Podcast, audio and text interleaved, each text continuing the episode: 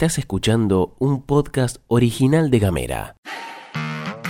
Hoy es viernes primero de diciembre y tenemos varias cosas para contarte. Bienvenido y bienvenida al informativo de cada mañana. En casa, En Ushuaia. en camino, En Tolwyn. en tu celu, En Río Grande. en 7 En minutos. toda la Argentina. Estas son las noticias para arrancar la jornada.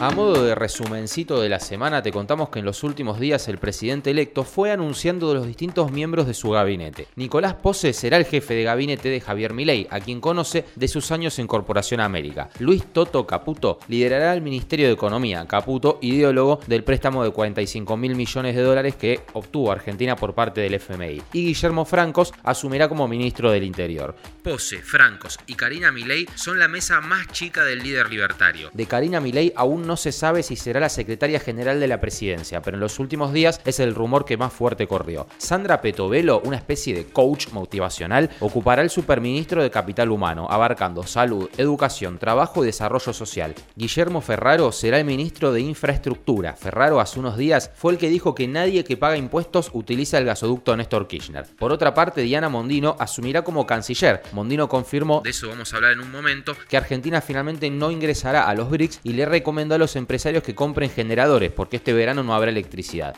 Quien se ocupará de ese área será Eduardo Rodríguez Chirilo, que estará a cargo de la Secretaría de Energía. Manuel Adorni será el vocero presidencial. Aún quedan por anunciar algunos cargos clave, manteniendo la expectativa sobre lo que será, por ejemplo, lo que va a pasar con Patricia Bullrich, de la que se supieron varias cosas en estas horas. Por un lado, que aparentemente se cortó de Mauricio Macri y está negociando por su cuenta. Ya se la mencionó tanto para seguridad como para trabajo. Ambos cargos ya los ocupó, uno con Macri y otro con De la Rúa. Por otro lado, Bullrich anunció en su cuenta de Twitter que llamará a elecciones internas en el PRO para cambiar autoridades y que ella no se va a presentar. La futura canciller Diana Mondino confirmó entonces que Argentina no se unirá al grupo BRICS, integrado por China, Brasil, Rusia, India y Sudáfrica, y del que Argentina tuvo una invitación a formar parte en agosto de este año. En respuesta, quien habló fue el secretario de Malvinas y Asuntos Internacionales de Tierra del Fuego, Andrés Dachari. Solicitó él que la provincia se incorpore al bloque de manera independiente. Argumentó que esta decisión abriría oportunidades económicas comerciales para los habitantes de Tierra del Fuego, destacando la importancia de fortalecer los vínculos con estados que respaldan los derechos soberanos sobre las Islas Malvinas. Obviamente lo bardearon en Twitter. Dijeron que era separatista, que era inconstitucional, pero Dachary respondió citando el artículo 124 de la Constitución Nacional. Esto es lo que dice el artículo. Provincias podrán crear regiones para el desarrollo económico y social y establecer órganos con facultades para el cumplimiento de sus fines y podrán también celebrar convenios internacionales en tanto no sean incompatibles con la política exterior de la nación y no afecten las facultades delegadas al gobierno federal o el crédito público de la nación, con conocimiento del Congreso Nacional. La ciudad de Buenos Aires tendrá el régimen que se establezca a tal efecto. Corresponde a las provincias el dominio originario de los recursos naturales existentes en su territorio. La concejala electa por Ushuaia, Cristina López, se unió al bloque de senadores justicialistas y asumirá su cargo el 7 de diciembre. López ocupará la vacante dejada por el fallecido senador Matías Rodríguez por dos años, pero no renunciará a su condición de concejala. Después de jurar como senadora el 7 de diciembre, se espera que López obtenga una licencia especial del Senado para asumir su cargo como concejal el 15 de diciembre, pidiendo después licencia por dos años en el Consejo Deliberante para completar el mandato del senador Rodríguez. Este proceso le va a permitir recuperar su banca de concejal una vez que finalice su mandato en la Cámara de Senadores. En el Consejo Deliberante su banca sería ocupada provisionalmente por Diana Freiberger hasta 2025, así una especie de mamushka de licencias.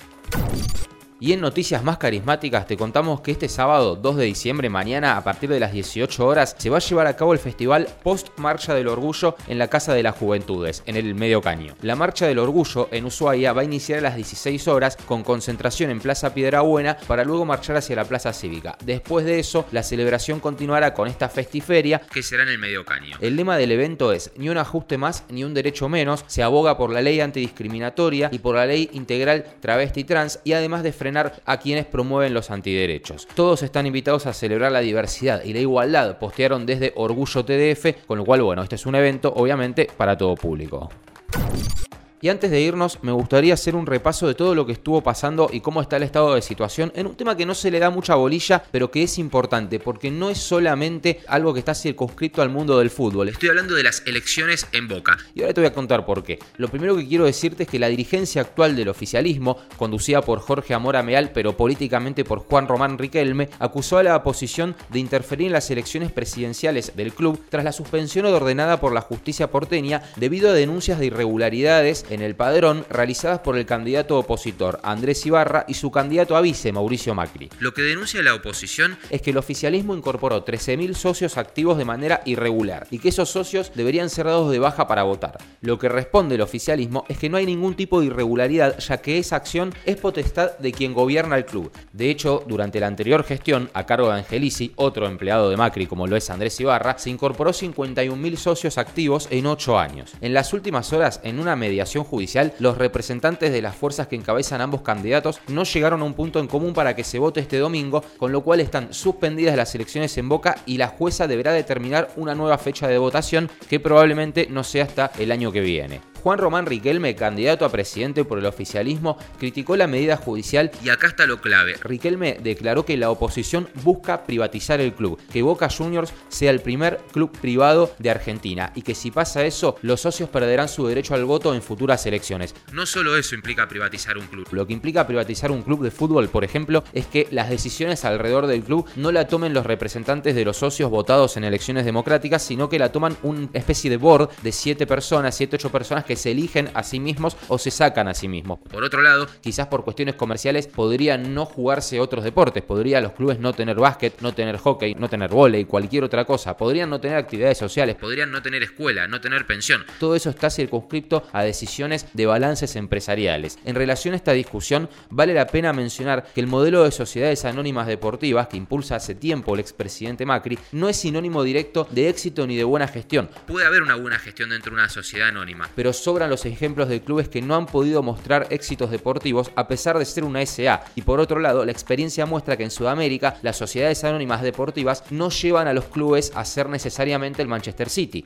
En Brasil, por ejemplo, donde el anterior presidente impulsó este sistema, en la actualidad hay 5 de 20 clubes privatizados. Bahía, Botafogo, Bragantino, Vasco da Gama y Cruzeiro. Ninguno de ellos forma parte de la lista de los 6 últimos campeones brasileños de las últimas 7 Copas Libertadores. En Europa, principal motor de la CSA, tampoco es real que todos los clubes exitosos están privatizados. En el caso de la Bundesliga alemana, algo sí que me gustaría aclarar, es que los clubes son privados pero tienen la regla 50 más 1, es decir, el 51% de las acciones son de los socios, quienes controlan el club a través de sus representantes. Pero por ejemplo en España, donde están las SA deportivas, el Barcelona se mantiene como una asociación civil propiedad de sus socios y el Real Madrid, quizás el equipo más grande de la historia del fútbol europeo, con 14 Champions League en su palmarés, es propiedad de sus más de 90.000 socios.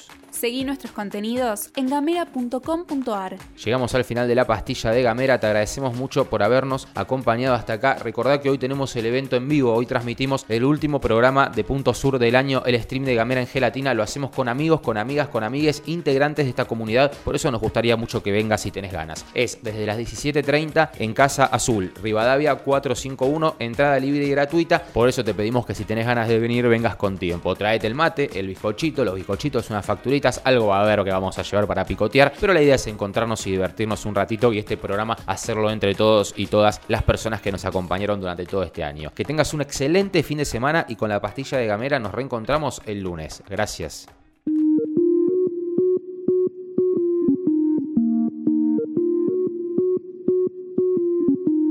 Estás escuchando un podcast original de Gamera.